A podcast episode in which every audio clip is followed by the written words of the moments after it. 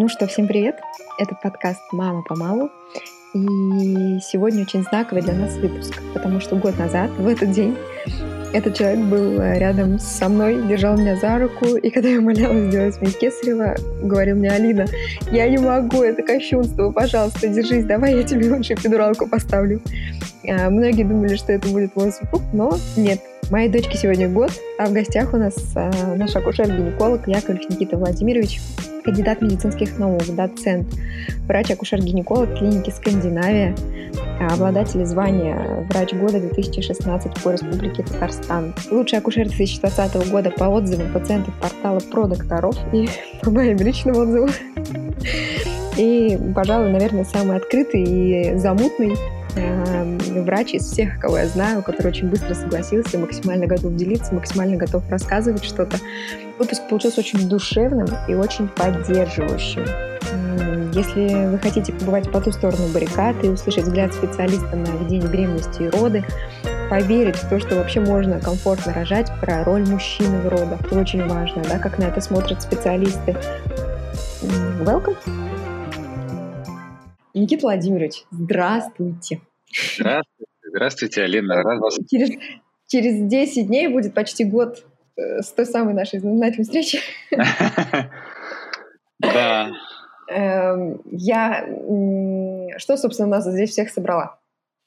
Я хочу позадавать вам вопросы очень важные. А, по поводу подготовки к родам, по поводу ведения беременности, по поводу самих родов и по поводу послеродового восстановления. Понятное дело, что, наверное, все, что возможно, обсудить уйдет, наверное, сутки, но вкратце, чтобы людям, которые, например, не из Казани не могут прийти на прием к вам, да, или э, просто думают сейчас о том, о планировании детей, uh-huh. о том, как выбрать врача, мы помогли разобраться с этой темой, потому что там, ну, много неизвестных на самом деле появляется. И если вспомнить мою растерянность, я, наверное, полгода готовилась э, и искала ответы на все вопросы, которые сейчас буду вам задавать. Угу. Вот, поэтому, чтобы сократить что-то время и кому-то спасти жизнь, возможно. Какая миссия у нас, Да, у нас важная открывается. да, я, ну, я думаю, в принципе, как бы, если пойдет дело и будет интерес, э, можно будет э, разбивать на небольшие блоки, потому что темы действительно такие, они насущные, важные и требуют ну, детального обсуждения. Поэтому, ну, в общем, если пойдет, я к вашим услугам, мне очень приятно то, что э, есть такая возможность э, обсудить наши рабочие моменты э, для пациентов, именно для того, чтобы у них вот эти вот э, страхи и вопросы э, ушли максимально. Класс. Все слышали? Если что, если что, заметьте, не я это сказала. Я к вашим услугам полностью всегда. Вы же знаете, Ален. Так, давайте тогда начнем сначала. Вот э, какая-то семья, э, предположим, осознанная. Предположим, они поговорили сначала, прежде чем завести детей, и решили, все, давайте будем заводить детей. С чего начать? А, нужно ли идти и мужу, и жене к врачу сразу? Нужно ли идти только жене, пока к своему врачу идти? Или, может быть, сразу как-то искать и врача, который будет вести беременность, и он же потом принимать ребенка, например? То есть как тут поступить? Вот какой следующий шаг после того, как вот мы сели дома, поговорили, решили, все, заводим детей? Ну, вообще вы все моменты осветили правильные, то есть они тут нет неправильного. Все надо, все надо сделать. Вопрос как бы по этапности. Вообще существует такое понятие, как э, преконцепционная подготовка, то есть это именно специальная подготовка для беременности. Это не обязательно какая-то там процедура или какой-то курс терапии. Это как минимум беседа э, с доктором, который в курсе вообще того, что происходит в организме женщины во время беременности, имеет представление о том, как меняются отношения в семье, потому что это очень важно тоже. Все, что происходит в семье, оно в любом случае будет отражаться на состоянии беременной женщины. И, а, конечно же, это будет ну, требовать а, определенных моментов подготовки. То есть я здесь могу сказать, что это не только медицинская составляющая, там, обследование, лечение каких-то заболеваний, которые уже есть, а это еще и настрой правильный. То есть решение э, супругов или пары э, о том, что давай мы начнем вопрос э, на зачатия и э, рождения ребенка, но э, просто решить это не как э, ну, котенка даже в дом взять, да? То есть то есть да. это, это, это глобальная вещь, меняющая все. То есть то, что было до этого, это одна жизнь, а вот беременность и роды, и послеродовый период, особенно первые э, месяцы, как вы упомянули, которые иногда могут быть весьма и весьма серьезными и заставляют переосмыслить вообще все и понять свое положение в данный момент. То есть это очень важно. Поэтому, конечно же, беседа со специалистом э, очень важна, и выбор специалиста очень важен. То есть надо обращаться, как правило, не просто к врачу-гинекологу, который ведет гинекологический прием, то есть который проверит базово э, функции да, репродуктивные и там ну, мазочки возьмет, а, что-то выявит. А здесь как бы комплексная вещь. То есть человек должен понимать, что такое беременность, а, обсудить эти вопросы с семьей и а, правильно дать как бы задачи, направления, куда двигаться в случае, если вдруг есть подозрение на наличие каких-то других заболеваний. И вот эта вот преконцепционная подготовка, она крайне важна, и она уже давно, в принципе, существует как понятие, но есть момент, а, он во всем мире есть. То, что, в общем, ну, получается так, что подавляющее большинство супружеских пар и ее не используют. То есть беременность наступает по факту решения супругов. А, ну или случайно. Потому что очень, очень много как бы внезапных беременностей. Они, естественно, слава богу, в большинстве случаев желанные, хотя большой процент мы знаем, что и нежеланных, но мы об этом не говорим, потому что там другие пути решения, вот, но mm-hmm. внезапные. Тут нюанс в чем? Два момента, либо mm-hmm. ну, психологический и медицинский. То есть, если ну, супруги здоровы, все хорошо, беременность наступает в благоприятных условиях, тут, как правило, все нормально. Это можно выправить, то есть психологические аспекты и так далее – все это решается. Хотя, опять-таки, если вдруг это внезапность и неожиданность для а, супругов, для одного приятная, а другого бросает в пот и вообще страх вызывает, да, то, к сожалению, мы же знаем тоже примеры, что э, бывают такие трагические ситуации, когда просто пара распадается, и женщина остается со своей беременностью наедине. Вот как бы тут тоже этот момент такой очень существенный. И я бы не говорил об этом, если бы сам воочию это не наблюдал за свою практику. Поэтому это очень важный момент. А что касается медицинской части, э, тут, конечно же, надо беременности подходить очень ответственно, потому что как минимум за месяц, а лучше за два или за три, надо а, себя, свой организм подготовить, то есть обоим и нужно исключить э, различного рода токсические агенты, влияние, алкоголь, э, никотин, все остальное. В общем, все развлечения жизни, которые, ну, как правило, присутствуют до того момента, когда пара решается на беременность. То есть там после это можно опять э, вернуть. Все удовольствия никто не отменял, и мы все люди. Это как бы не проблема. Но если мы хотим обезопасить себя и понять тот момент, что для будущего ребенка это крайне важно, чтобы оба родители ответственно подходили к своему здоровью. Вот этот э, нюанс очень важен. И это нужно как бы проговаривать и объяснять. Ну и дальше, э, соответственно, уже специальные какие-то методы э, проведения обследования базового. Э, чаще всего мы начинаем с супруги, если мы видим, ну, если жалоб нет у супруга, супруг обследуется в первую очередь в случае, когда беременность не наступает, потому что его легче обследовать, и, а, соответственно, мужской фактор, он примерно 50% занимает в случае бесплодия. Но мы, опять-таки, это не наша тема сегодня. А что касается подготовки к беременности, мы начинаем с будущей мамы, mm-hmm. потому что вот, первично, что мы должны обследовать, посмотреть, какой фон а, воспалительный, а, какая ситуация в органах репродуктивной сферы и, соответственно, можно ли дать зеленый свет на уже работу на зачатие. А если мы что-то выявляем, то там подключается, конечно, супруг, и мы решаем, надо ли проводить какое-то специфическое лечение обоим.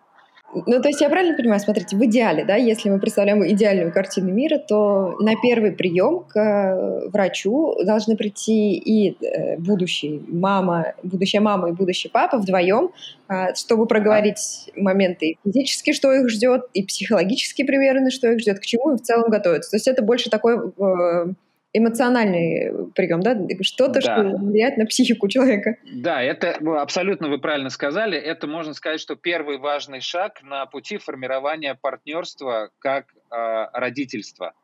Угу. Потому что ответственность лежит на обоих, а ребенок общий, и, конечно же, здесь э, нужно э, проговаривать все. И часто ну, у людей, особенно кто первый раз, не знают же просто, какие моменты могут быть. То есть я поэтому и сказал, что специалист должен быть в курсе всего процесса, а он же длинный. Фактически, mm-hmm. если мы возьмем вот эти вот три месяца подготовительного периода, это у нас получается год. Да? Mm-hmm. Подготовка, начало беременности, течение беременности, потом роды, это вот только этот год. А еще добавляем послеродовый период. Про него может быть сразу там активно нет смысла загружать людей, потому что когда это еще будет, об этом можно поговорить. Потому что они могут и передумать, да, как говорится? Вот лучше поговорить, когда уже все сделано. Да-да-да, э, получается такой объем информации в ушах просто вываливается, и люди могут выйти вообще с круглыми глазами, о мой бог, вообще, что нас ждет, во что мы ввязываемся.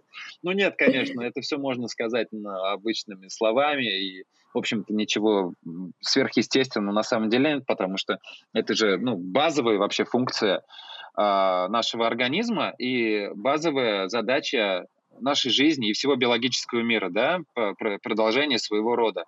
То есть тут это вообще ну, то есть, без вопросов. Эта история про то, что ой, раньше же как-то все рожали и без врачей, и никто не обследовался, и никто не знал, это все-таки уже устаревшее. То есть, как, если мы возьмем в процентном соотношении, есть ли сейчас какой-то рост на пар осознанных, которые планируют именно беременность, а не просто это происходит, ну давай там попробуем, а давай прикольно будет? Вот здесь я могу сказать, что э, эволюцию как раз-таки в этом мы и наблюдаем. А, люди становятся более заинтересованы э, в отношении к себе. Это очень радует. Понятно, что процент определенный еще остается тех, кто поверхностно очень смотрит на эти вещи, не задумывается о них, да, как э, в той детской сказке про стрекозу, которая э, порхала, порхала, а потом к муравью пришла, когда приперла. Вот. Но э, все равно радует, что люди осознанно начинают подходить к этому вопросу, к вопросу э, получения ребенка. И да, э, наблюдается вот эта вот заинтересованность, но я бы сказал, что она больше сейчас как бы наблюдается именно в аспекте подготовки к родам уже. То есть по факту, да, люди приходят по факту беременности, причем уже такой э, беременности на большом сроке, а вот потом э, обсуждаются, все читается, очень много информации сейчас. Но что касается подготовки к беременности, пока это, конечно, притормаживает вещь. Как-то у нас это никак не выйдет на общий такой принципиальный уровень. Может быть, не хватает популяризации именно вот прям общественной рекламы, я бы сказал. Да, я что... думаю, что тут есть два момента. Просто я, например, начала готовиться где-то за полгода, и на меня смотрели как на сумасшедшую. Никто не понимал, что я делаю, потому что у меня нет никаких э, противопоказаний, ну, то есть показаний по здоровью, то есть у меня нет никаких хронических заболеваний, нет ничего, чтобы я могла там переживать, что вот что-то может быть. Но тем не менее, ну, как-то это потом же очень сложное решение нужно принимать, да, если вдруг у меня что-то не так там со здоровьем и не получается или что-то еще. Да, вдруг если что-то выявится, и потом это придется как-то коррегировать вместе с беременностью, это, конечно, Поэтому, сложно. да, я немножко... я решила подумать о себе больше, на самом деле, чтобы потом ни, ни, ни, никаких не принимать этих неприятных решений. Но вопрос в том, что очень... Даже мои родственники, даже близкие люди, даже те, кто там ждал так же, как и мы этого ребенка, не, не понимали. То есть, ну, типа, э, с одной стороны, кажется, что это больше как будто бы такая врачебная история, что там платная медицина и хотят как-то больше назначить анализов и что-то еще, и на женских форумах очень много этого обсуждается, когда я искала специалиста, у которого буду наблюдаться, очень много было того, что вот там назначают лишнее, смотрят все, проверяют все, но по моей логике должны посмотреть все. ну, логично, ты же за этим и приходишь.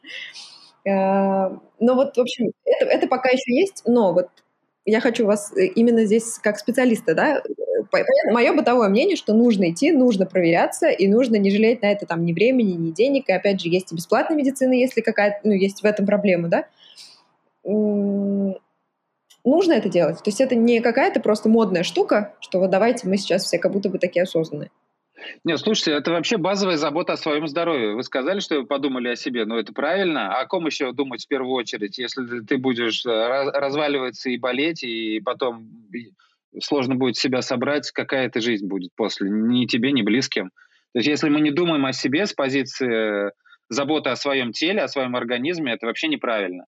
И здесь э, мы даже, если уберем в сторону вопрос зачатия и беременности, принципе, нужно уделять своему здоровью внимание и регулярно э, проходить обследование. То есть, если, например, мы про гинеколога говорим, то раз в полгода женщина, если у нее даже нет жалоб, она, в принципе, ну, должна приходить и э, смотреть за своими базовыми функциями, потому что это потом как бы может вылиться во что-то пропущенное, и, соответственно, целый, опять-таки, ушат проблем можно получить.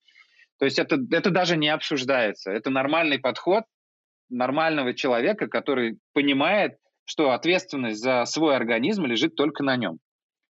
А, э, сюда же и здоровый образ жизни и все остальное.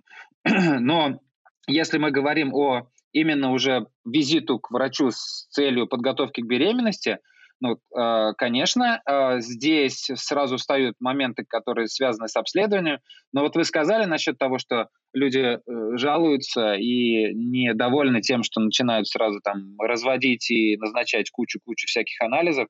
Вообще, на самом деле, базовый осмотр первичный, он достаточно, в принципе, ограничен по исследованиям. Не обязательно проводить супер какое-то там сканирование организма для того, чтобы а, выявить какие-то, там, я не знаю, скрытые-скрытые заболевания, потому что все равно человека видно при первичной встрече, то есть нормальный специалист, он сразу оценивает состояние общее. И э, хорошо э, разговаривая, правильно разговаривая с пациенткой, он выявляет какие-то моменты, э, связанные с так называемыми экстрагенитальными состояниями, то есть то, что не связано с репродуктивной сферой напрямую, но может осложнить течение беременности. И тогда он просто будет э, рекомендовать консультацию смежных специалистов. Так что, по сути, э, не надо бояться, э, опять-таки, если доверие есть к специалисту, не надо бояться каких-то расширенных дополнительных обследований, если это не показано. А базовый осмотр э, и э, проведение анализов, они достаточно так ограничены. Все, понятно. Тут разобрались. Идем и готовимся, и в идеале и психологически, и физически, и все вместе. И вообще мне не очень нравится этот подход, что как-то сейчас мужчин выключают из э, беременности, как-то как будто бы женщина всем одна занимается. Здесь мы говорим о том, что лучше начать вдвоем. А, извините, Алин, э, вопрос а, сразу просто. А, а кто выключает мужчину из беременности? Женщины. Так. А бабоньки говорим. А почему вам кажется, вообще, это происходит? У меня был, была такая дилемма, когда мы поняли, что мы э, хотим детей, когда мы начали планировать детей уже там сознательно, я начала ходить по врачам, начала сдавать анализы, начала проверяться. И когда вот уже стоял вопрос, ну все, нам поставили дату, вот с этого момента там все уже все обследовано, все хорошо, можете уже все пробовать. У меня встал такой вопрос передо мной о том, что какое участие вообще в процессе беременности и родов будет принимать муж.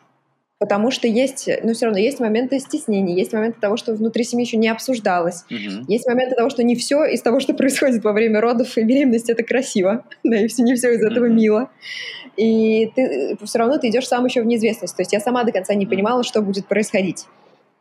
И поэтому есть очень много здесь э, точек зрения. И опять же, очень многие крутили виска, там, когда мы рожали вместе, очень многие не понимали нас.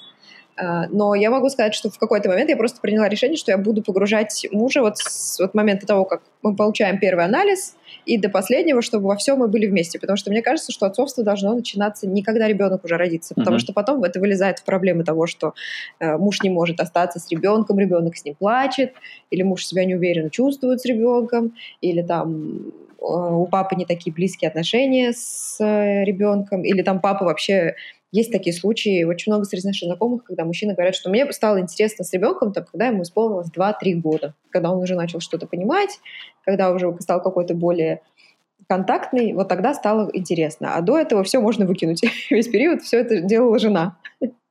И я была против такого. Ну да, но это вот такая вот проза жизни. Вы, в принципе, все проговорили.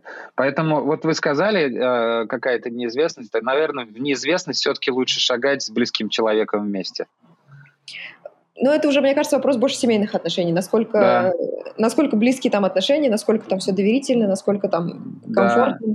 Ну вот в этот момент мы, конечно, вот э, влезть не можем. Это mm-hmm. формируется вообще изначально. Это ну, тайна двух людей, их, их отношения. И здесь, конечно, мы как специалисты, ну, даже с психологической точки зрения, можем какие-то так наводящие подкинуть идеи, э, сказать вот как было бы лучше, а как будет, все равно это решение пары.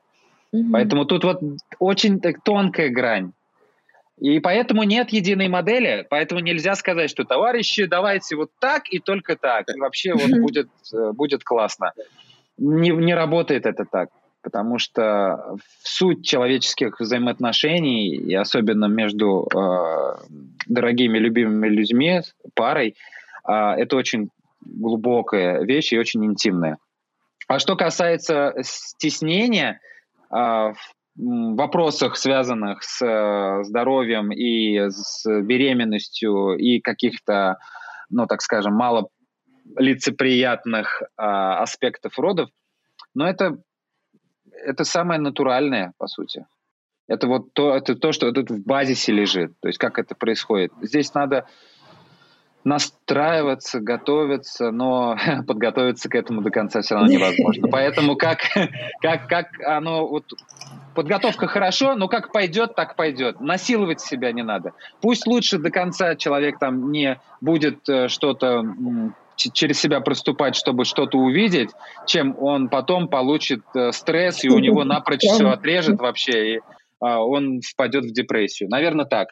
То есть очень индивидуально. Вот в этом и заключается наша работа. Крайне индивидуальный подход. Каждый случай единственный. Даже каждый случай у одной и той же пары каждая беременность, это тоже mm-hmm. отдельная история. Вот вопрос, да, как раз про подготовку. Вот, допустим, все, мы mm-hmm. там, ну, условно, да, подготовились, все, можно беременеть, забеременели.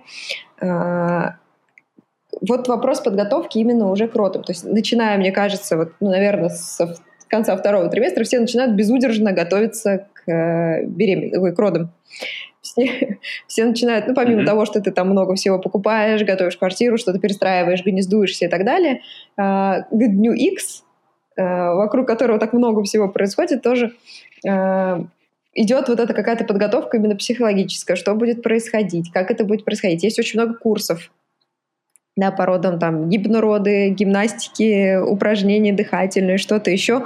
А вот э, что вы думаете об этом обо всем? Потому что я об этом скажу потом, что думаю.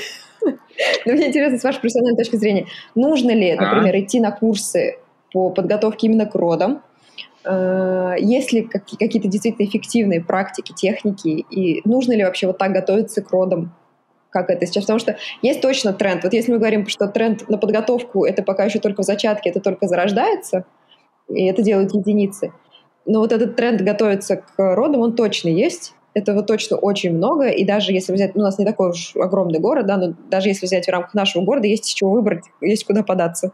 Да, да, совершенно верно. И я считаю, что вот э, отвечая однословно на ваш вопрос, я могу сказать, что да, это важно, нужно.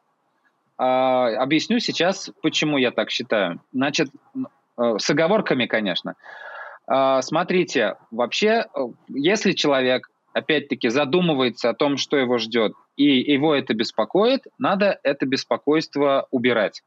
Убирать его каким образом нужно? Нужно собирать информацию и получать представление, как это бывает. Но очень гигантский объем информации сейчас присутствует в доступе. И зачастую он не фильтруется. Мы понимаем то, что соцсети э, и все, что выкладывается людьми, как профессиональными, так и непрофессиональными, я имею в виду теми, кто занимается вопросами подготовки к родам, но не являются специалистами по медицине. А, то есть нет у них медицинского образования. Они знают э, йогу, они знают техники. Вот э, здесь очень тонкая грань, потому что вопрос ответственности, он очень серьезен. У нас она, ответственность нам дается с нашими полномочиями и с нашими, с нашими дипломами, а, потому что как врачи мы несем эту ответственность не только моральную перед пациентами, но и юридическую. И за все свои слова и действия мы готовы всегда отвечать перед, ну так скажем, обществом и законом. А, это накладывает, естественно, отпечаток на то, что как мы говорим, как мы должны говорить, точнее, и о чем мы говорим. К сожалению, не все специалисты э, об этом задумываются. Это я готов признать с сожалением. Но, э, опять-таки, все мы разные, и наша персональность накладывает отпечаток. Э, но мы сейчас, если говорим с вами уже не о чисто медицинском аспекте подготовки к родам, а о психологическом и физическом, то есть курсы и так далее.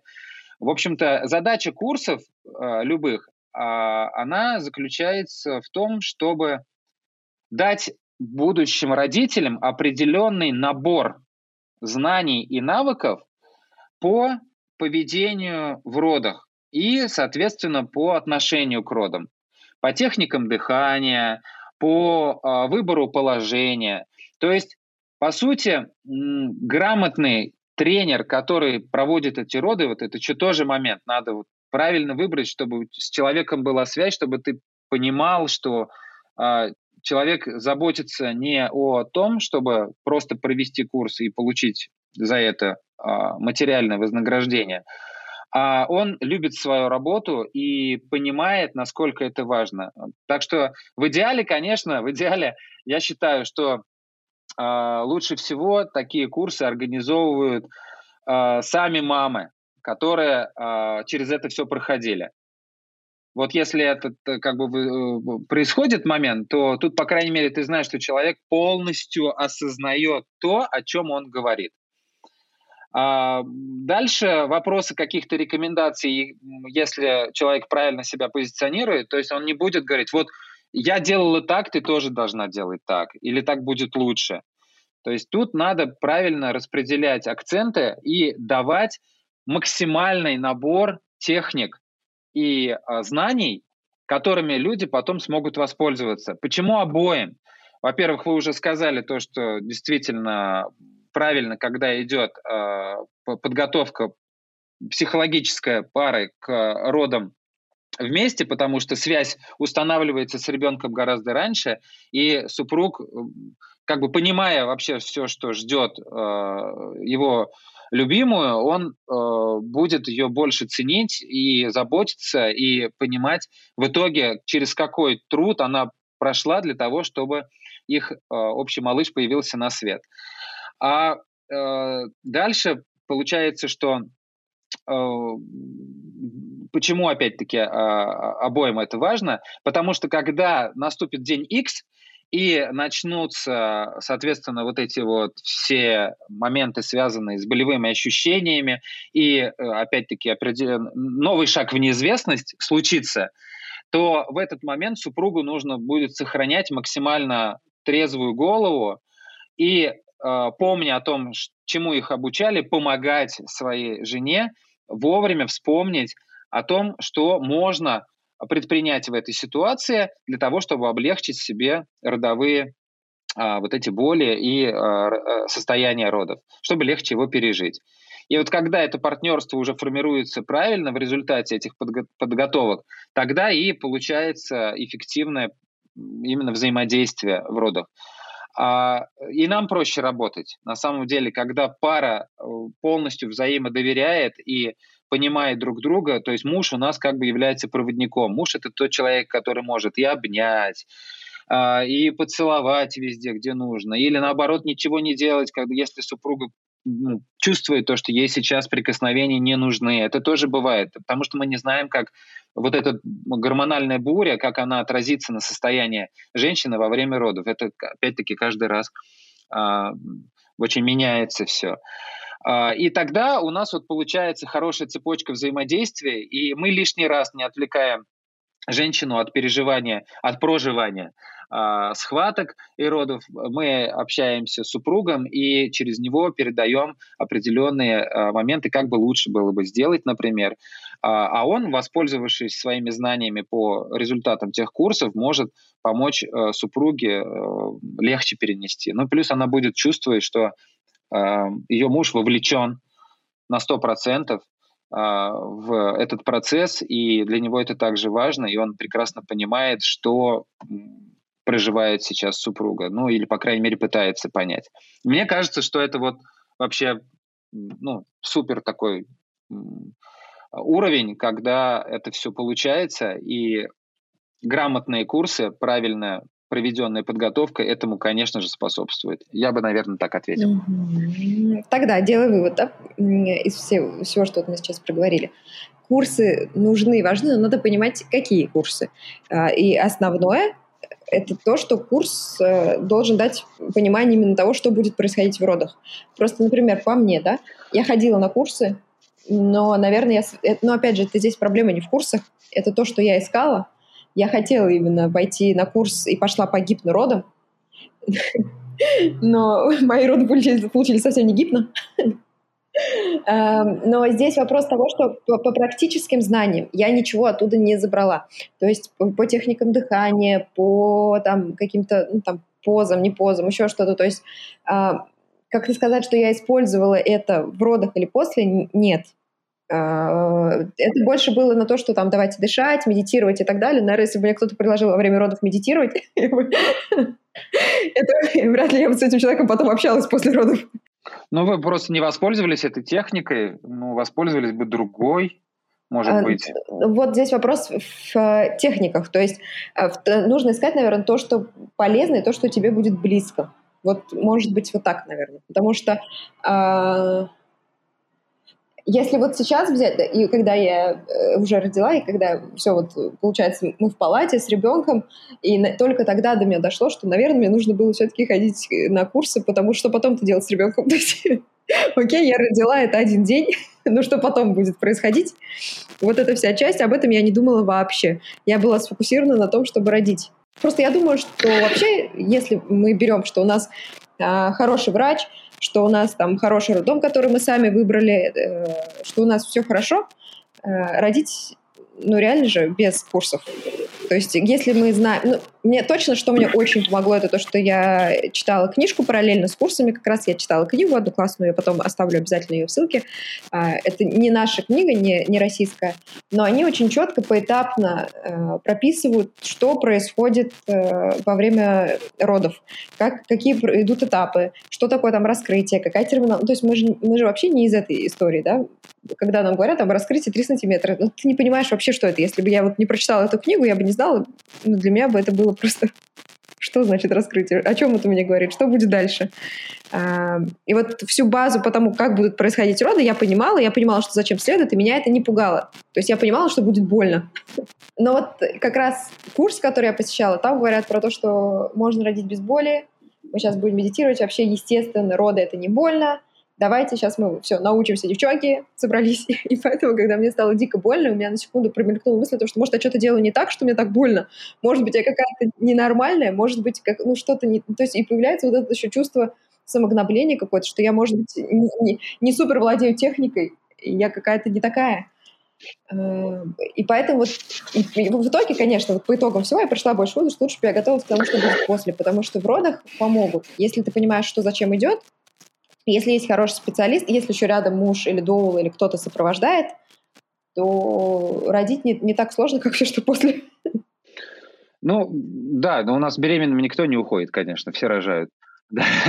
Вообще, да, вы вот тоже затрагиваете очень существенный момент. Вот как раз-таки по вашему примеру, ну, ну нельзя так говорить, что э, роды могут быть без боли. Нельзя. Это вот, э, это, э, я считаю, что это ошибка была преподавателя.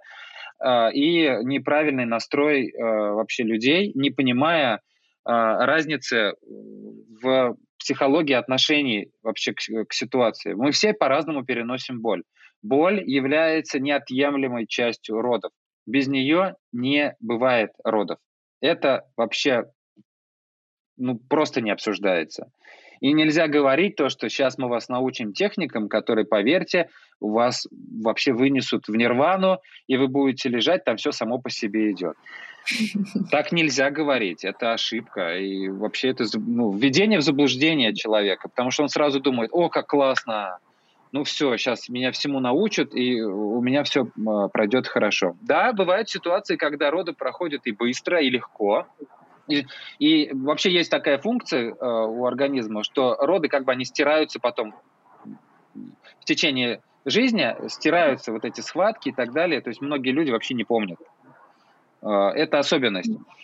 Но э, по самому факту это получается так, что э, давайте вот на вашем примере, да, у вас вам сформировали завышенные ожидания. И вы шли на роды с ощущением того, что это как бы у меня все, запас есть, у меня есть а, а, оружие, которое стопроцентно, да, такая атомная бомба, которая реально э, все, все мне полечит и вообще будет все хорошо. А тут бах, и такой э, сверху приземляющий удар по голове, что оказывается это все не так. И э, на самом деле это очень важно. То есть в родах не надо повышать ожидания. Это вот к вопросу как раз-таки, когда люди приходят с определенным списком пожеланий, как они хотят провести роды. Как хочется провести роды, это замечательно. Если есть четкое понимание, это прекрасно. И я вот призываю уже, у меня тоже эфир был на нашем аккаунте клиники, что я призываю выложить свои ожидания – и пожелания на бумаге и обсудить это с доктором заранее. Но надо прекрасно себе отдавать отчет в том, что какие бы пожелашки мы не высказывали, процесс родов может пойти совершенно по-другому, и может так случиться, что все эти пожелания, они просто улетят в мусорную корзину, и получится все не так, как планировалось. И нужно настроить себя, чтобы не было вот этого разочарования, и обязательно нужно настроить себя, чтобы не было этого чувства вины, о котором вы тоже сказали, что я что-то делаю не так, неправильно, у меня не получается, я плохая мать и так далее, и так далее. Не могу, женщина, я не могу родить. Это все не так, это, это абсолютно неправда, потому что это вопрос настроя и вопрос понимания процесса. То, что э, вы провели подготовку в плане э, осознания и понимания того, как текут роды, это тоже хорошо. Но я бы тут сказал, что я не знаю, мне кажется, это ну, не суть важно, вот так вот знать, что у тебя 3 сантиметра или 5 сантиметров, потому что медицинские выводы из этого все равно сделать нельзя. То есть, ну, ну о чем это говорит?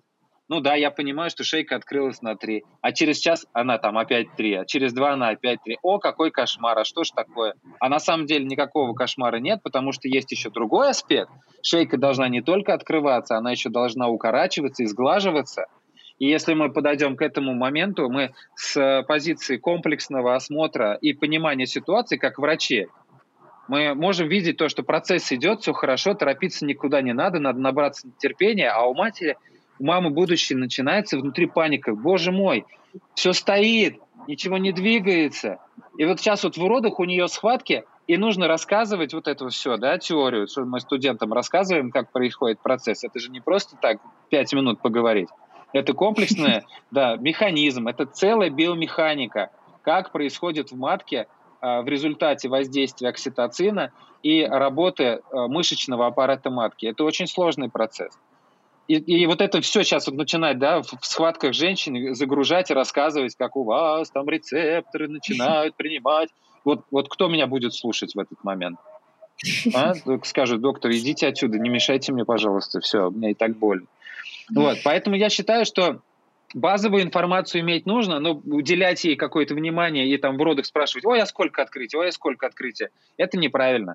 То есть, если есть, опять-таки, формирование доверия нормального со специалистом, как вы сказали, что э, в, в родах, если поддержка есть и э, профессиональная помощь обеспечивается, этого на самом деле достаточно.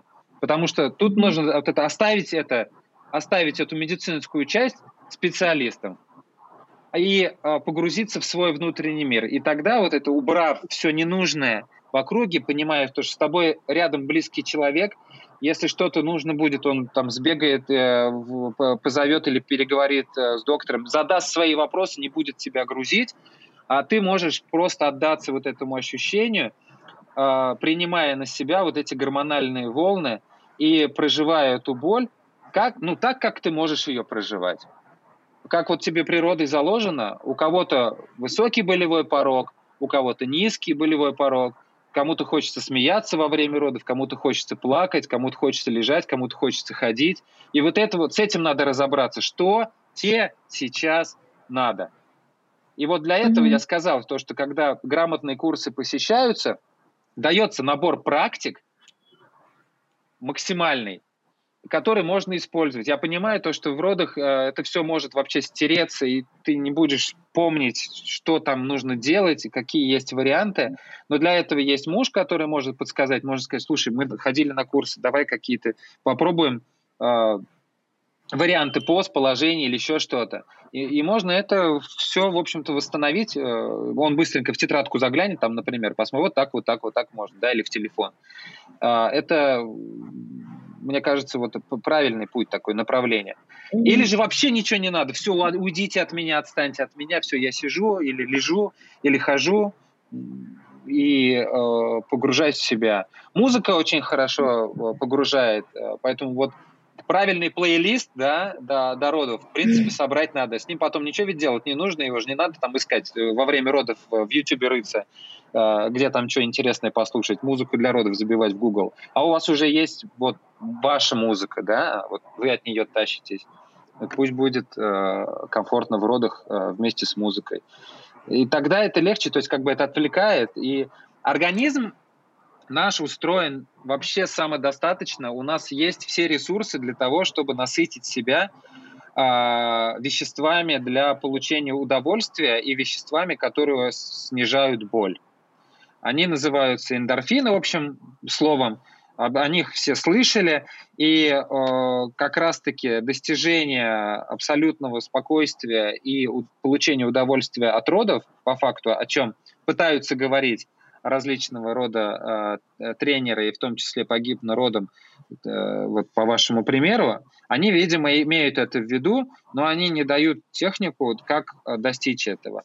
Да, о технике ну, варианты техник есть, конечно, но самое главное это вот почувствовать себя, свое тело во время родов и создать себе обстановку такую благостную, чтобы организм смог э, из-за ощущения спокойствия, то есть э, базово вообще, что нужно достичь, это ощущение спокойствия, чтобы не было ни в коем случае выброса адреналина. Адреналин – это гормон страха, боли, и ощущение тревоги. Если адреналина много во время родов, женщина будет сильнее ощущать боль и будет чувствовать себя крайне дискомфортно.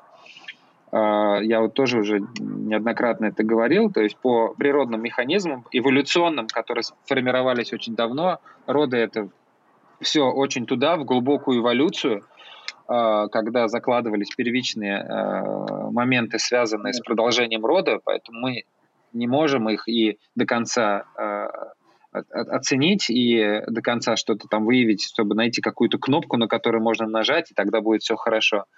Поэтому э, работать нужно комплексно. И вот тогда, э, соответственно, когда э, ситуация для беременной женщины создавалась в те давние времена очень тревожно, ну, там вообще, то есть она чувствовала себя вне безопасности, организм настраивался таким образом, то, что вообще роды прекращались. И это было дано, и, в общем-то, эта функция, она сохранена.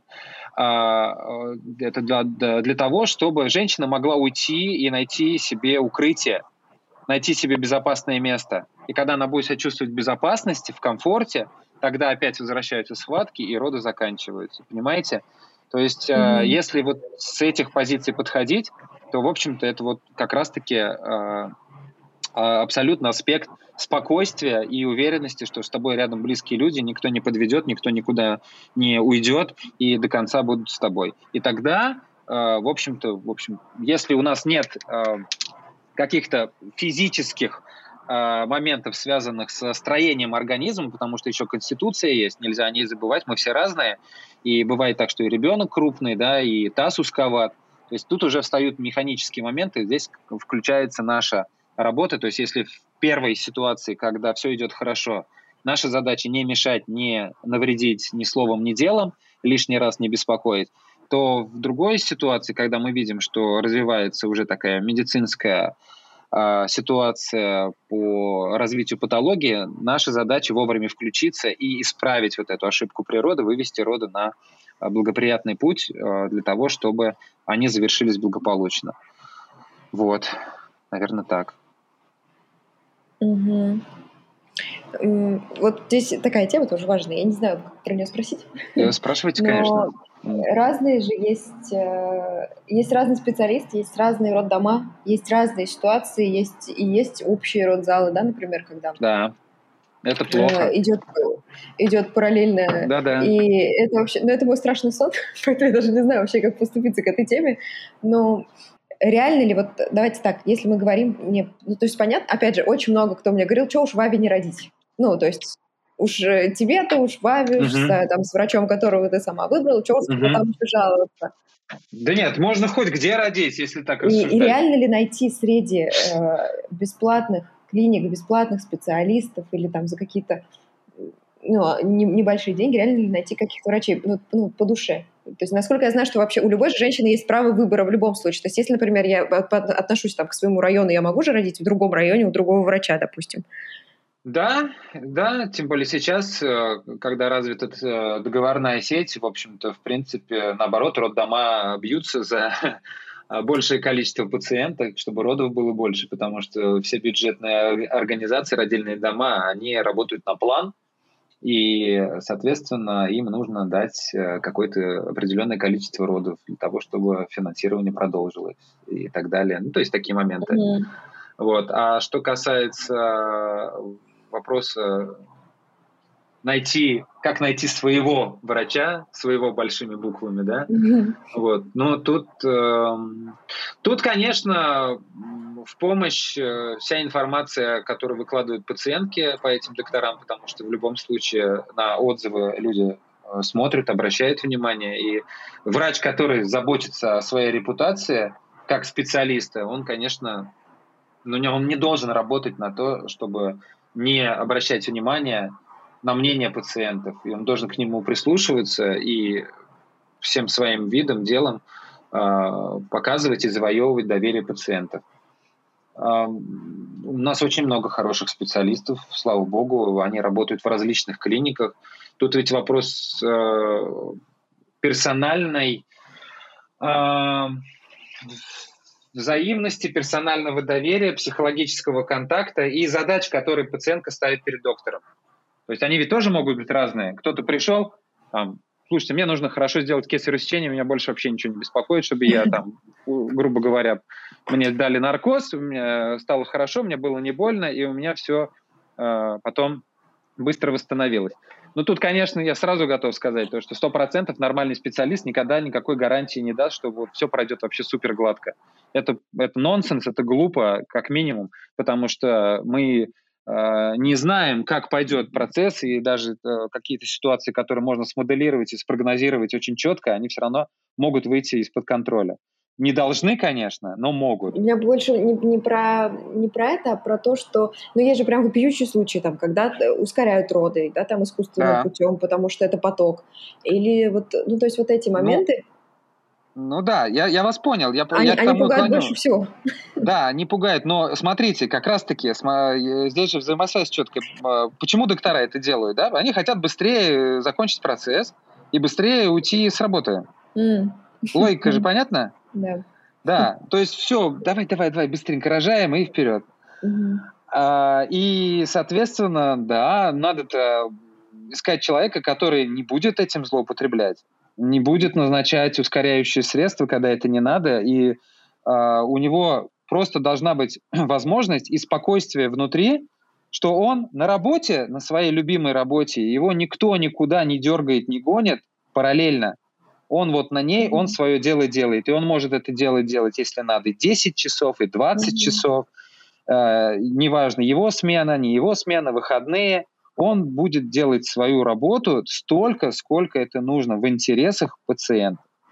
Ну да, здесь вопрос того, что Есть российская действительность о том, что бесплатная медицина, они перегружены. Но объективно, что там... Поверьте, очень, это не российская действительность. Во многих странах такие же проблемы, в том числе и в развитых да, европейских. Во многих странах вообще, в принципе, нет бесплатной медицины. Начнем с этого. А, нет, почему? Есть социал. Нет, социал есть, но это все равно, как бы, у нас же тоже страховка. Бесплатной медицины нет везде. То есть как таковой. Все равно кто-то заплатит за это. Mm-hmm. То есть э, бюджетная медицина – это деньги налогоплательщиков. все, кто э, люди да, отчисляют, это же ну, все равно... Они перегружены. А, зачастую, да. И ждать, что это будут там... Ну, то есть можно максимально предусмотреть как-то, съездить заранее, познакомиться с врачом и так далее, mm-hmm. но ждать, что будет какой-то там сервис или намек на сервис, наверное, тут не приходится, и все-таки тут нужно самой о себе позаботиться. Я вот, наверное, про что больше, что тут нужно понимать, что вопрос родов — это ну, твоя ответственность в том числе. То есть полагаться на то, что придет какой-то там хороший, хороший человек, это вопрос удачи. То есть, может быть, и повезет, и все классно пройдет, да, там очень много есть историй, мне очень много писали девочки о том, что вот я там просто поехала по, на скорой по прописке, угу. и, вот, и все классно приняли, и все классно с дежурным, сделали, да, с дежурным врачом, и все прекрасно, да. А есть другая сторона медали, поэтому здесь либо полагаемся на авось, и вот как пойдет, либо все-таки включаемся в процесс сами активно, и на это уже ну, как бы нужны ресурсы в любом случае. О, очень важная тема. Ну, во-первых, э, две стороны всегда есть у любой медали. Что касается успешности родов и наличия э, специалиста рядом, э, внезапного или э, заранее определенного. Ну, вообще, на самом деле, люди, которые приезжают в родильный дом, естественно, а, им помощь оказывается. Опять-таки, это а, вопрос не обсуждается в любом случае. Если это нежданчик, то есть э, люди решили э, не искать врача заранее, положиться, ну, грубо говоря, на авось, на удачу, и при, приехать, э, когда роды начнутся, и с дежурной бригады родить. Сюда же вопросы комфорта, сюда же вопросы обеспечения родов и личной ответственности. Значит, в этом случае люди берут на себя, конечно же, все риски, ну, большинство рисков, которые связаны с психологической составляющей, потому что ну, для них это как такое рисковое мероприятие, как повезет, куда попадут, какие люди попадутся. Бюджетные организации, э, с чем связан э, вопрос? Потому что, ну, личной заинтересованности у персонала, как правило, не бывает а, то есть они ну, на окладе и так далее, они выполняют свою работу. Здесь вопрос личной заинтересованности в а, любви к своей работе, в отношении к специальности, воспитания. Ну, то есть, давайте так, тогда вот вывод такой. Если мы поедем просто в обычный роддом, мы родить родим, но как да. это будет, это остается для нас сюрпризом. Да, ну если в результате будет здоровый ребенок, здоровая мама, все остальное по боку, угу. конечно. Угу. Вот. Самое То главное, чтобы не того, было серьезных что, отношений, что осложнений. Да, вопрос, а... вопрос правильной выработки ожиданий. Вот вопрос. Угу. Тогда вот следующий момент. Если настолько страшно э, ехать в роддом, что рожаешь дома. Это вообще как? То есть у меня есть несколько знакомых, правда, которые рожали дома, все прошло хорошо, но ну, это вообще, ну, это вообще нормально? Это вообще нелегально. То есть как, а, с какой позиции? Если это организованно происходит и с привлечением чьей-либо помощи, это нелегально, и это может быть уголовно наказуемо для того, кто это делает. Поэтому, я, насколько я знаю, все люди, которые оказывают подобного рода услуги, они работают, ну, получается, в черном поле, и никаких договорных отношений, э, люди не несут никакой ответственности. И вот тут встает вопрос. То есть э, готовы ли э, люди, ну, беременная пара э, к получению сюрпризов. То, что могут быть осложнения в родах, это вообще очень известный факт. И как люди не боятся, я думаю, это от недопонимания, от незнания и от того, что им, видимо, кто-то рассказывает то, что смотри, это, в общем-то, нормально, это природный процесс, все пройдет хорошо.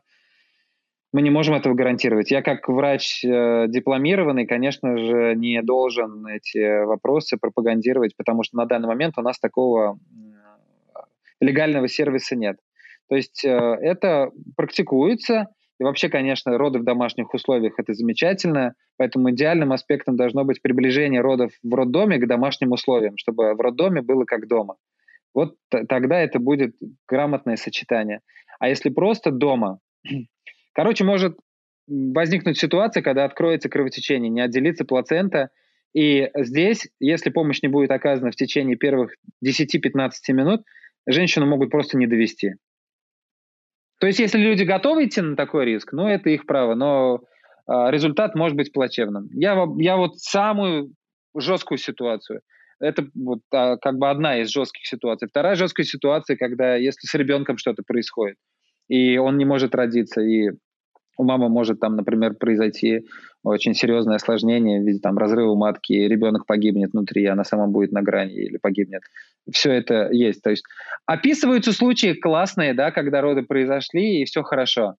И слава богу, таких родов в принципе и в родильных домах большинство. Но э, мы прекрасно знаем, да, эту байку, то, что раньше все в поле рожали кто считал, сколько женщин ушло в поле, и кто считал, сколько женщин из поля вернулись. А там наверняка оставались. И это вопрос естественного отбора. То есть люди, которые пытаются родить дома и хотят родить дома, они вступают на путь естественного отбора. Как им повезет, как природа выведет их, куда. Если они готовы себе давать в этом отчет без э, получения какой-либо ну, правильной медицинской помощи, ну, это, конечно же, их право. Никто их за это судить не будет, потому что если что-то произойдет, они как бы накажут себя сами, и это происходит. А вот э, то, что мы видим все время на поверхности, да, обратите внимание, никто ведь не выкладывает э, особо фотки, когда они болеют, да, в Инстаграме все фоточки классные, стильные, да, вот, а никто не выкладывает себя там вообще рыдающий и в кошмарном состоянии, когда тебе очень плохо. А, ну, за исключением редким, когда хайпуют люди на этом. А, потому что хайповать можно на всем, что угодно. Сейчас практика это показывает. Но, тем не менее, когда очень плохо, а, вряд ли кто будет выкладывать ситуацию. И мы видим вот тут как раз-таки ту сторону медали, которая описывает все это как классно. И этим пользуются люди, те самые люди, которые как бы оказывают помощь именно в этих ситуациях. Вот смотрите, как здорово, вот произошли роды, о, какая прелесть. И складывается картинка, полуправда, что все это на самом деле легко, здорово, в домашних условиях, рядом милый муж, и вот ребенок появился, и вот мы лежим. А другая сторона, она не, оз, не озвучивается, потому что жесть, которая может произойти, это просто, ну, это просто кошмар, это э, разваливается жизнь это может очень плохо кончиться. Она остановиться может. Для этого я не пугаю никого, я просто призываю к правильной оценке всех рисков. Очень призываю. И если уж прям так хочется родить дома, как минимум сходите на прием к доктору, которого вы доверяете, и просто поговорите по душам. Не официально, а просто по душам по вопросу о том, что чем я рискую, чем все может кончиться. Как, вот как вот я вот перед вами, вот мой организм, и э, как вы думаете, какие у меня шансы? Может быть, это поможет. Ну вот э, для примера, да, вот вы же э, врач, специалист, вы же сами наверняка можете принять у супруги роды. Вы многодетный папа. У вас хоть одни роды прошли вне стен больницы? Нет, у нас последние роды чуть-чуть не прошли вне стен больницы. Мы бегом-бегом еле успели прилететь в роддом, и через час мы родили. Ну, мы прилетели в роддом, но у нас была ситуация вообще не позволяющая рисковать. У супруги был уже рубец на матке к тому времени. У нас четвертые роды произошли самопроизвольно с рубцом на матке. Вот, потому, а я прекрасно понимал, какие риски у нас э, идут, и здесь было очень все, очень все так, ну, серьезно. В общем, как, как я доехал до, маш... э, до, до больницы за рулем, еще такая пурга была, это февраль был. Ну, в общем, нормально. Собрались, все хорошо. Супруга молодец, тоже была собранная. И, и дочь была старшая дома. Мы оставили маленького на нее спящего, посреди ночи рванули. А так, да, у меня получилось двое старших детей. Э, старшая дочь рождалась, я присутствовал, но я еще был студентом. Я оказывал чисто психологическую, моральную поддержку жене. Вот, непрофессиональную. Сын старший рождался, я был на стажировке в США, я присутствовал как бы онлайн по телефону, а двоих последних, да, я сам принимал полностью от иду. Ну, не дома. Нет, нет, нет, ни в коем случае, нет. Нет, мы слишком много знаем, чтобы э, заниматься подобными вещами. Эм, если мы, например, все, мы понимаем, что все хорошо, роды прошли, где бы они ни прошли, прошли хорошо, э, все хорошо закончилось, появляется ребенок, и вот дальше у меня, как у человека, Мамы. который, да, прошел это все, у меня есть ощущение, что потом, как будто бы а, ну, во-первых, есть определенный градус внимания к тебе, да, когда ты беременна, а, ты ходишь там раз в месяц обязательно на прием, тебя обследуют, что-то смотрят, всем что-то важно, что с тобой происходит. И вот ты родила, и все.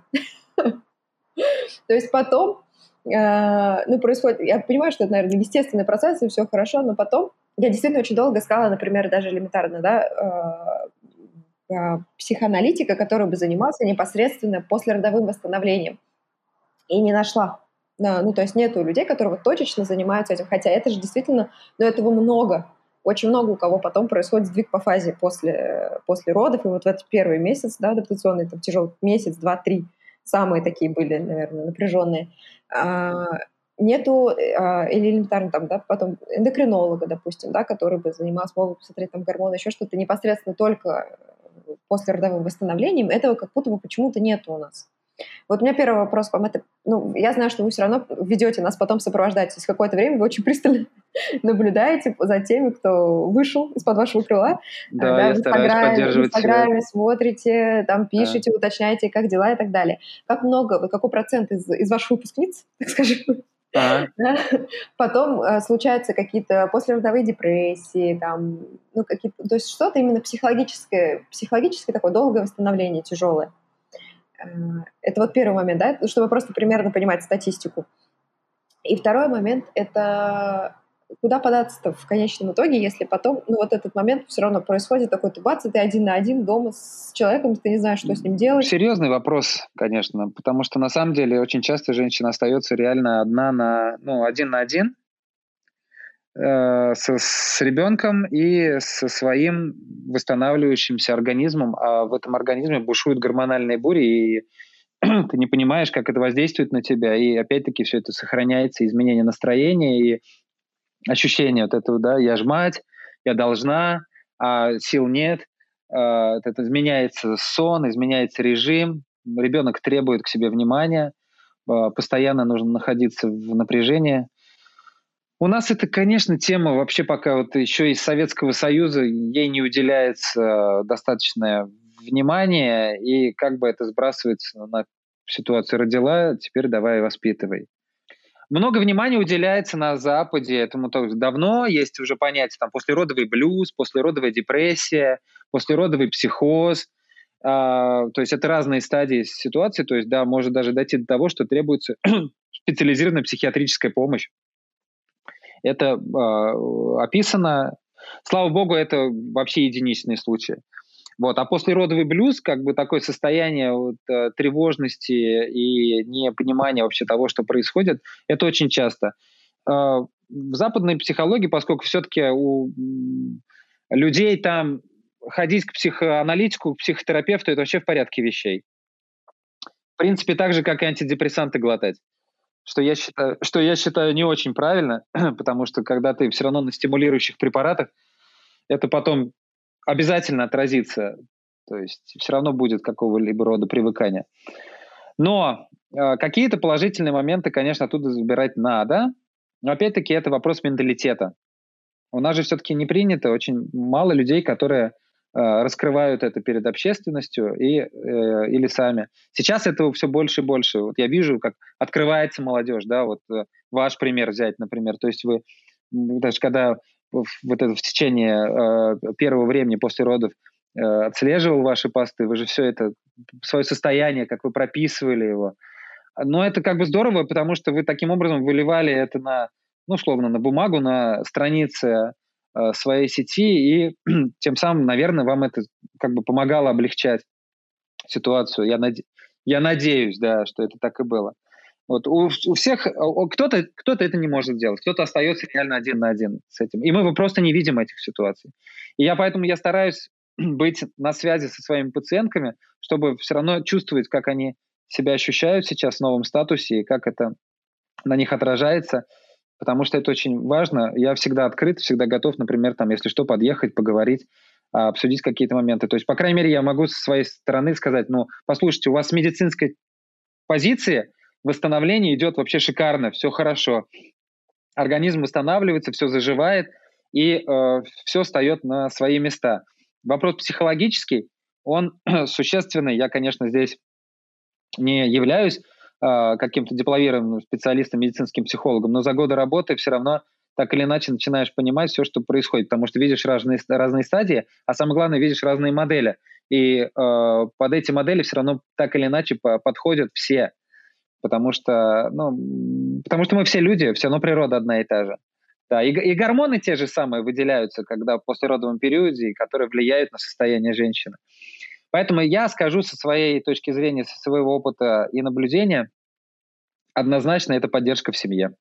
Поддержка близких людей. То есть близкие должны понимать то, что маме молодой сейчас как никогда нужна поддержка. И это не та поддержка, ой, чем тебе помочь, а это просто вот молча что-то взять и сделать что-то взять там и привести. Э, вот, то есть не надо спрашивать. Это, должно быть по умолчанию, что ребенок забирает на себя очень большую часть жизни мамы, и ей нужно перестроиться. И она находится под влиянием гормонов, поэтому если она вдруг какой-то момент что-то вспылила, стала резка, или наоборот сидит и плачет, ну, пусть поплачет, не надо ей мешать максимум, что можно сделать, рядышком сесть и тоже поплакать. Да, но потом все реально существует. Это не... Это вообще не выдумки. Я, нет, я из жизни же все говорю. Это вот по факту как и есть. Я просто достаточно дотошна сама по себе. И когда это все со мной началось, я на, на пятый день у меня случилась первый раз паническая атака. Как раз я тогда поехала, вам написала, я поехала в роддом провериться и так далее. Я не знала, что это такое. То есть я не представляла, как у человека может случиться паническая атака, как человек может себя не контролировать. То есть для меня это был... Я не понимала в момент панической атаки, что это паническая атака. Это уже потом мне сказали. То есть я, я искренне думала, что со мной что-то происходит, но именно в плане э, физиологического. Да, это выброс адреналина произошел. То есть э, на какой-то почве какой-то триггер, то есть пусковой механизм сработал, какой-то страх возник, это на фоне выработки адреналина, и дальше запустилась вот эта цепная реакция. И этот не, непонятный вообще страх – вот эта паника, что, что случилось вообще. И э, тут, э, конечно же, это надо просто понимать. Да, вот вы к, к родам, когда готовились, вы про периоды и так далее все читали. Еще вот важный момент про гормоны, а, базовую информацию получать, и в том числе про гормоны, как, как они работают в послеродовом периоде. Да, а, а это именно они, там, пролактин и окситоцин, два мощных воздействующих фактора. И вот здесь как раз, да, я не знаю, вы слышали или нет, недавно, я хотела просто об этом с кем-то поговорить, э, с ведущим в этих вопросах, mm-hmm. что недавно вышло интервью комика э, одного, и он как раз там э, давал свой комментарий про то, что у него жена э, татарка, и, в общем, классная жена, говорит, все, меня все устраивает, но я, говорит, ей сказала, когда она родила, что вот тебе год, за год надо прийти в форму, если, если через год там не придешь, ну, конечно, я буду смотреть на других женщин. Ну, что-то вообще в, в таком контексте, что вот тебе год, и давай. Э. Что-то вообще не смешно. А, да, это была не шутка. ну, я, да, я понимаю, что это стендап какой-нибудь, и он там веселил народ. Нет, это интервью, и он рассказывал. А, это интервью серьезно? Интервью, ну ладно, Он хорошо. рассказывал про свою жену, и он... Ну, вот, если это серьезно, то это что как-то, да, тоже вопросы вызывает. Ну ладно, да, и дальше, извините, перебил. А, вот, ну и, в общем, там вопрос вот у меня профессиональный, то есть насколько реально восстановиться женщине за год, да, первый момент, именно ну, полностью, то есть сколько занимает вот полностью восстановление, когда я вернусь к базовым настройкам и вернусь ли вообще. То есть вот я родила, когда я буду в адеквате в гормональном плане, в физическом плане, да, ну, я не знаю, есть очень много сейчас равно ограничений там, по приему лекарств, да, то, что нельзя, допустим, когда ты на грудном и так далее.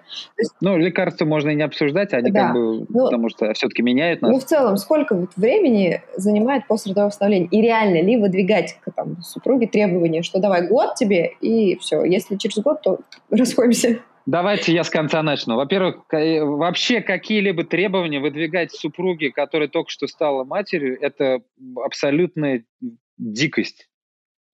Вот просто дикость. Это такое мракобесие, то есть это говорит о том, что человек сознается в своей неполноценности, несостоятельности как мужа. То есть он вообще не понимает, о чем он говорит. Если бы это еще в шутку было сказано, как-то еще можно, опять-таки, хайпанул человек, заработал денег, все посмеялись. Обернуть это в какую-то, да, обертку. А если он это серьезно говорит, то вообще, ну, печально мне за него.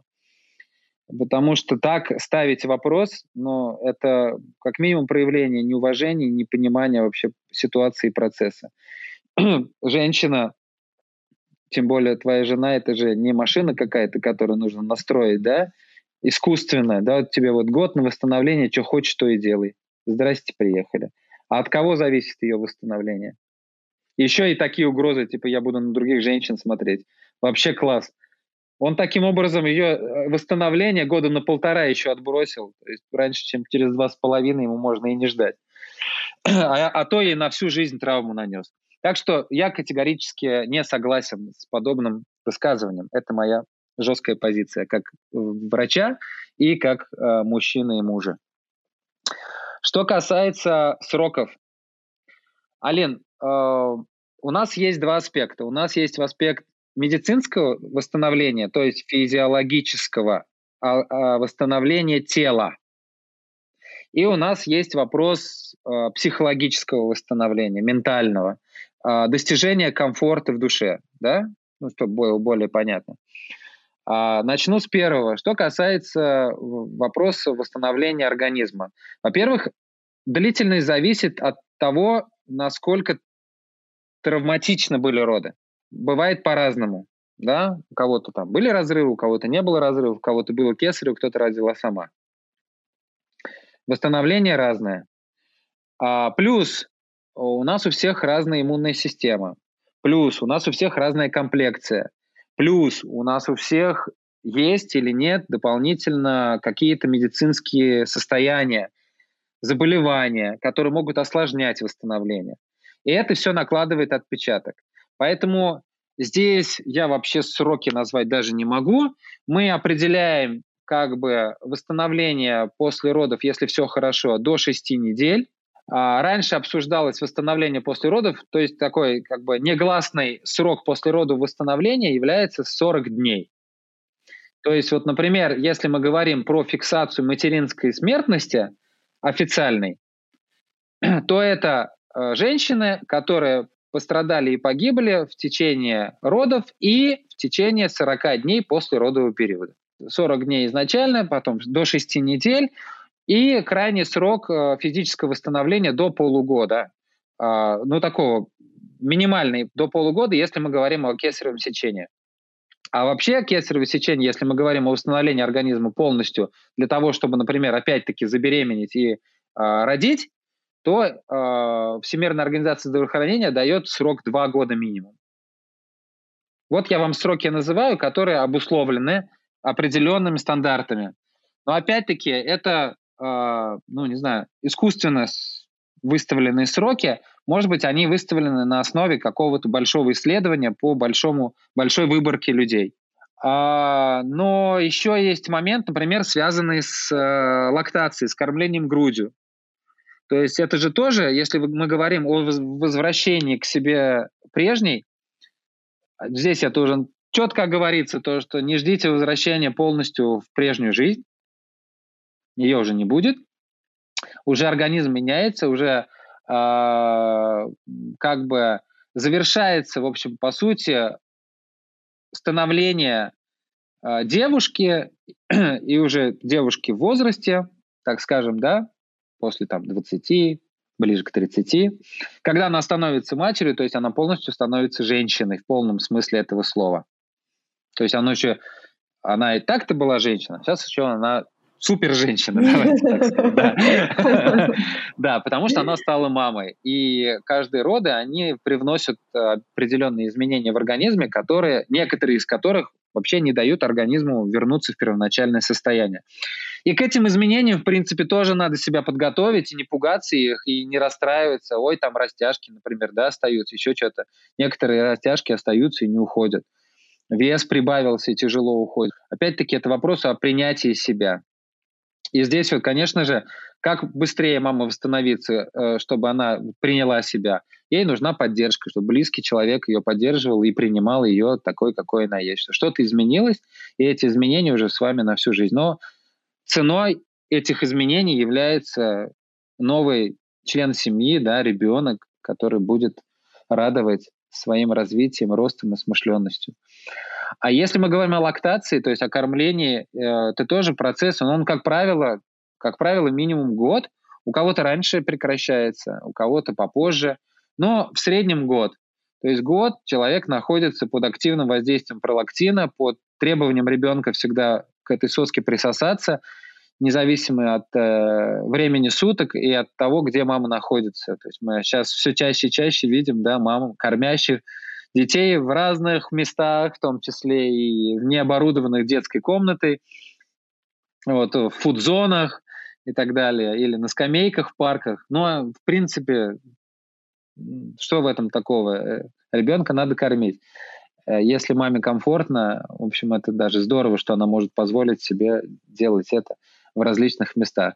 Вот, видите, то есть тут э, один вопрос и гигантская вообще куча ответов.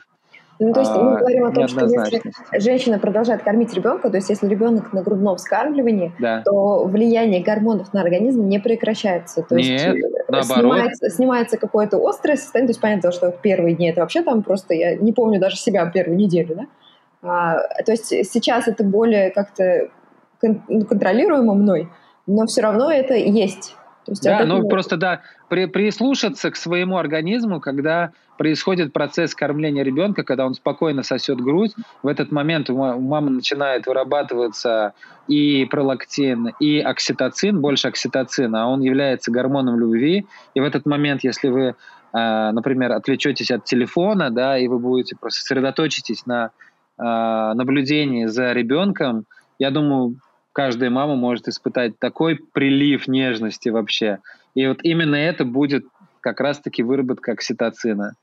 И он благоприятно влияет на весь организм. Вот если а, даже тоже можно такую рекомендацию дать, когда вы кормите грудью, не отвлекайтесь на а, вещи другие, не будьте в телефоне, а сосредоточьтесь вот на выработке этой нежности.